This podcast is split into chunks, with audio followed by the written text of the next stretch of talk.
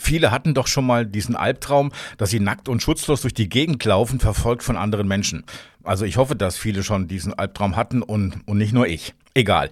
Also dieser Albtraum, der ist im Mai 1964 einem jungen Mann in Dörferden tatsächlich passiert. Und diese Geschichte erzähle ich, Hagen Wolf, Ihnen jetzt im Aktiv im Archiv-Podcast der Mediengruppe Kreiszeitung. Edgar, Anfang 30, der ging im Mai 1964 in der Höhe von Wienbergen am Weserufer spazieren.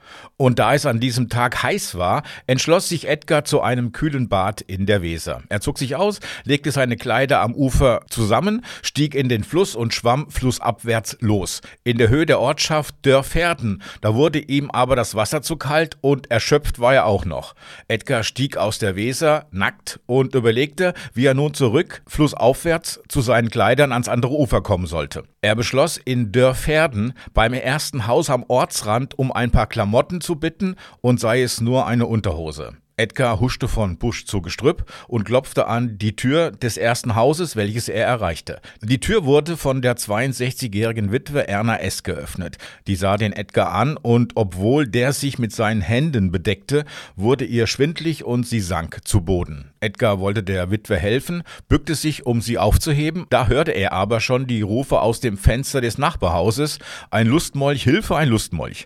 Edgar ließ die Witwe wieder fallen und ergriff die Flucht. In seiner Panik aber nicht raus, sondern rein ins Dorf, verfolgt von anfangs vier, später von etwa einem Dutzend Männern. Die konnten ihn auch schnappen und machten dem Edgar dann auch sehr deutlich, dass es nicht gut ist, nackt durch Dörferden zu laufen und übergaben ihn dann der kurz darauf eintreffenden Polizei. In der späteren Gerichtsverhandlung betonte Edgar seine Unschuld. Er habe nicht freiwillig nackig durch Dörferden rennen wollen, weil, wenn man schon nackig durch ein Dorf rennen wollte, warum denn ausgerechnet Dörferden?